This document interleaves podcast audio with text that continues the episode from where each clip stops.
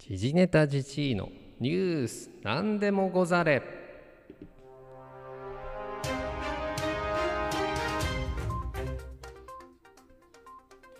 この番組はアマチュアゴシップ記者 DJ 刺激クシスト見せ場ニストの時事ネタ自治が世をにぎわす芸能スポーツニュースを鈍い刃でねじ切る番組です。こんばんは夏目漱石です。最近野口くんですね。千円札も取られちゃいまして。もう最近じゃないですけどもね、えーまあ、一応小説を書いたりとか昔はしておりました。ちょっと今日は蘇って、えーちょっと呼ばれましてですね。来た次第でございますと。いうことでいかがお過ごしでしょうか。はい、えー今週はですねえージニエタヘッドラインのトピック一つのトピックを掘り下げていくジニエタボーリング調査の週でございます。それでは早速今週のテーマです。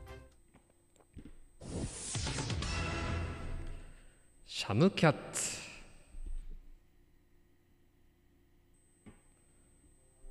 シャムキャッツです、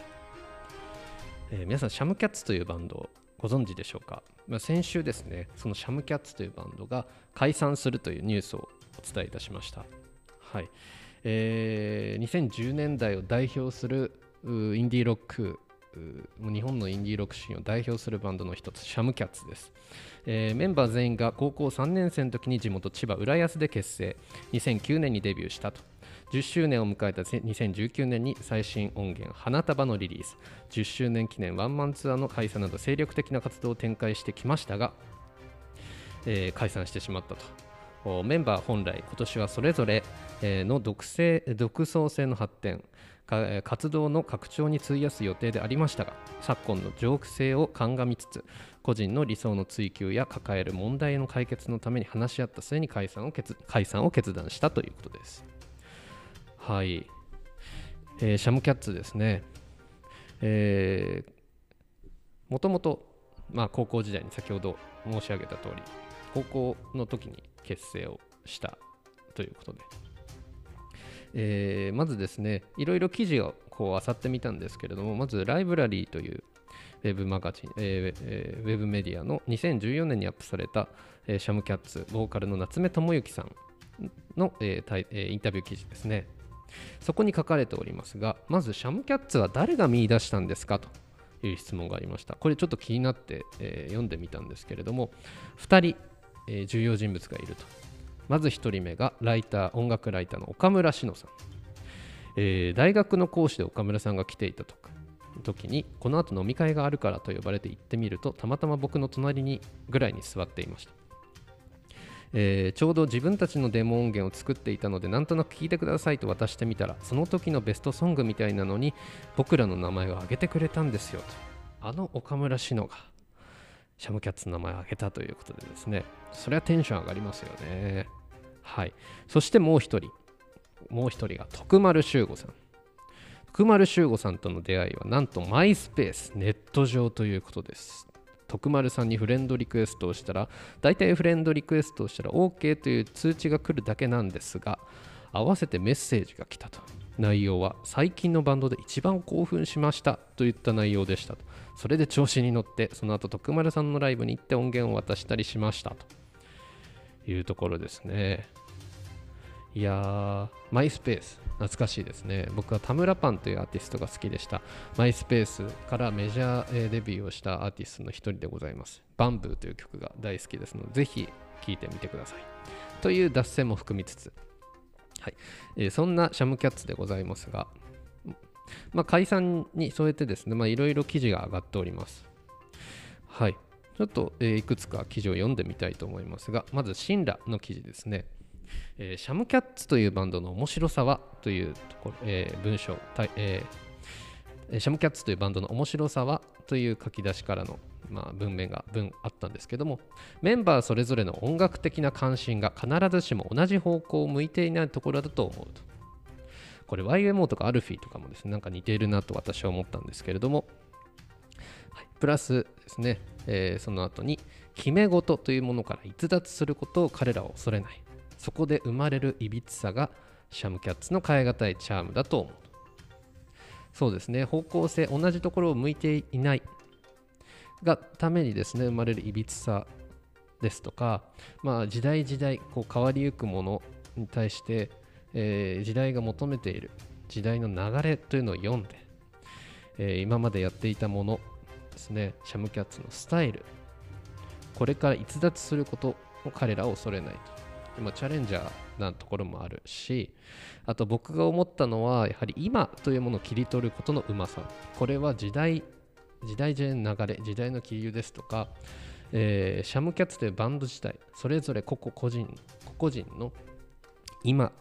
というものを、えー、切り取ることがうまいなというところは非常に感じているところでありました。はい。えー、これがですね2019年の10周年ライブですかね。その時のライブレポートが記事が上がっております。その中にですね彼らが比較的最近出した楽曲のサウンドチェックに時間を割いていたこと。これが一つの特徴だったと述べております。具体的に言うと逃亡前夜の時に使う動機の出力。同じくエレクトロニックな音を大々的に鳴らす、えー、ウォー・ライラといった、えー、プロダクション的には彼らのディスコグラフィーの中でも異質あるいは新機軸といえる楽曲の確認を彼らは PA と綿密に取り合っていたと。ことですね時代の気流を読み取って彼らなりの新しいサウンドを追求していくその姿。これちょっと僕の感想なんですけども、えー、そしそれを追求していくその探求心ですね。して、えー、アップデートしていく様ですね、えー、シャムキャッツの音楽というのは本当いろんなその時代においてだとか、えー、おそらくこの4人の心境でそれぞれ今やりたいことと時代の流れそれをうまくこう取り合わせてじゃあ今シャムキャッツとして出せるものはこれだということですね、えー、切り取って、えー、もう彼らなりのですねやはり、え、感性もう素晴らしい綺麗な美しい感性によって出される曲というのは非常に、えー、素晴らしいですよね。そのアップデートしていく様が綺麗で美しいなともう単純に思ったところでありました。はい。そうですね。で、えー、とそのライブレポートの締めの付近では今を伝えていく曲にこれだけ熱烈な反応が返ってきたということにこのバンドが10年かけて勝ち取ってきたものを見た気がしましたと締められております。そしてですねもう一つ紹介したい記事なんですけどもメンバーの菅原さんとあと、ま、ストックブラザーズなどでおなじみの小柳美香さんですねモンドミュージックという本の、えー、編集をされ、えー、こう携わっていたりとか、まあ、今ストックブラザーズで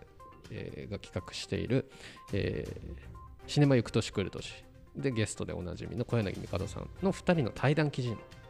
あありました。これ2019年昨年の10月かな？はいに書かれております、えー、最近アーバンポップって何？モンドミュージックって何？って聞かれてそれをうまく説明できなかったりする自分がいるんですがと、えー、小柳美香さんが言っております。そもそも一言で説明できない面白いものをモンドミュージックって名付けたところもあったわけで明確に説明できてしまったら面白くないと思うんですとたところで、えー、菅原慎一さんいきなり、えー、取材の前提を崩してきますね。笑かっこ笑い。えー、でも僕もシャムキャッツでやりたいのはそういう名前が付けられない音楽で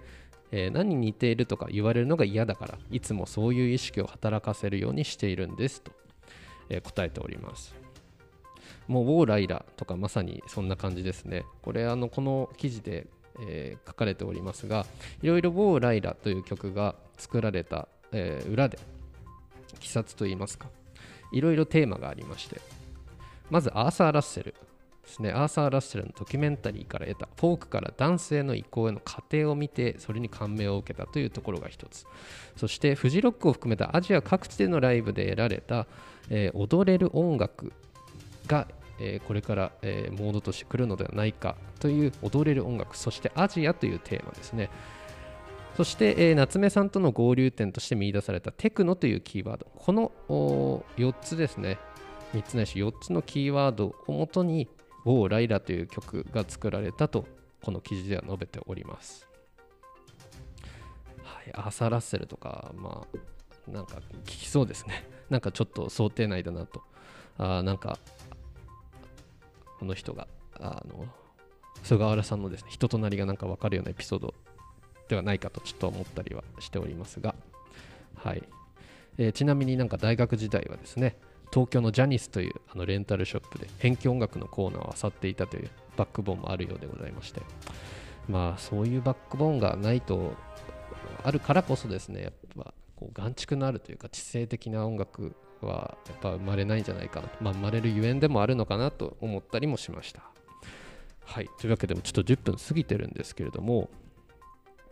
えー、もう一つ、トリプルファイヤーの吉田さんが、えー、シャムキャッツ解散に寄せて、えー、記事も書いております、えー、バンドを長い間続けていくことが必ずしも正しいとは限らない。それでもダメではシャムキャッツは一生、えー、やっていくタイプのバンドに見えた時代にフィットして一時的にグワッといったバンドは数年するとなんだか役目が終えたように感じてしまうことがある。私はあんまりグワッといったことがないので周りのバンドの、えー、清水を時には羨ましく思ったり、えー、時には分かりやすい山場を作らなかった。作れなかった自分たちに感謝もしたりしたと。そんな中シャムキャッツは、えー、地に足のついた活動を続けながら徐々に規模を拡大していくという理想的な歩みを進めているに移ったと。いうことでですね。まあえー、時代の空気が変わる瞬間に立っているような気分に少し戸惑っているバンドを続けていくこと自体が大きな選択をしていることなのだと思わされる機会がたまにあると文章を締めておりますやはりシャムキャッツという存在がですね東京特に東京のインディーシーンではやはり重要な存在だったということを、まあ、垣間見える文章でもあるかと思います。まさにそうだと思います。これは東京のみならず日本の、えー、ロックシーンにおいてもこのシャムキャッツ解散というのは非常に重要なニュースだったと思います。最後にですね、僕は、えっと、先ほど出てきたジャニスというお店ですね、これも、えー、先日閉店しました。そして、えーまあ、シャムキャッツも解散するということで、まあ、このコロナ禍でですね、えー、今まで、えー、音楽シーンを担ってきたライブハウスなども次々解散、えー、閉店を余儀なくされているところもあると聞いております。えー、やはりですね、あのシャムキャッツのその今を切り取ることの素晴らしさであったりその決め事を逸脱することを恐れないといったそのスタイルというのは非常に勉強になるところがあるなと非常に思いました、えー、菅原さんがですね、えー、小柳帝さんとの記事で、えー、このようにも述べております、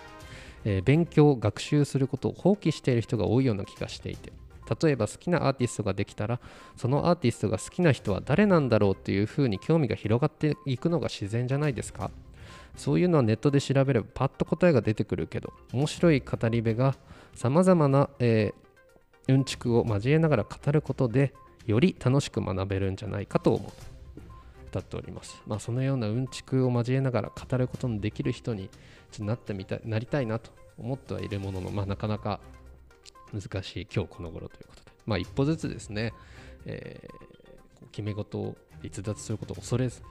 まあ、菅原さんですとか、まあえー、シャムキャッツのメンバーのようにこう歩んでいけたらなと思う次第でございました。というわけで、少しオーバーしてしまいましたが、シャムキャッツ、ぜひ皆さんもですね、えー、聞いてみてください。はい、というわけで、えー、いかがでしたでしょうか？はいえー、今週はこれで失礼いたします。ggntgg.everything.gmail.com にメッセージをお待ちしております。それではまた来週。さよなら。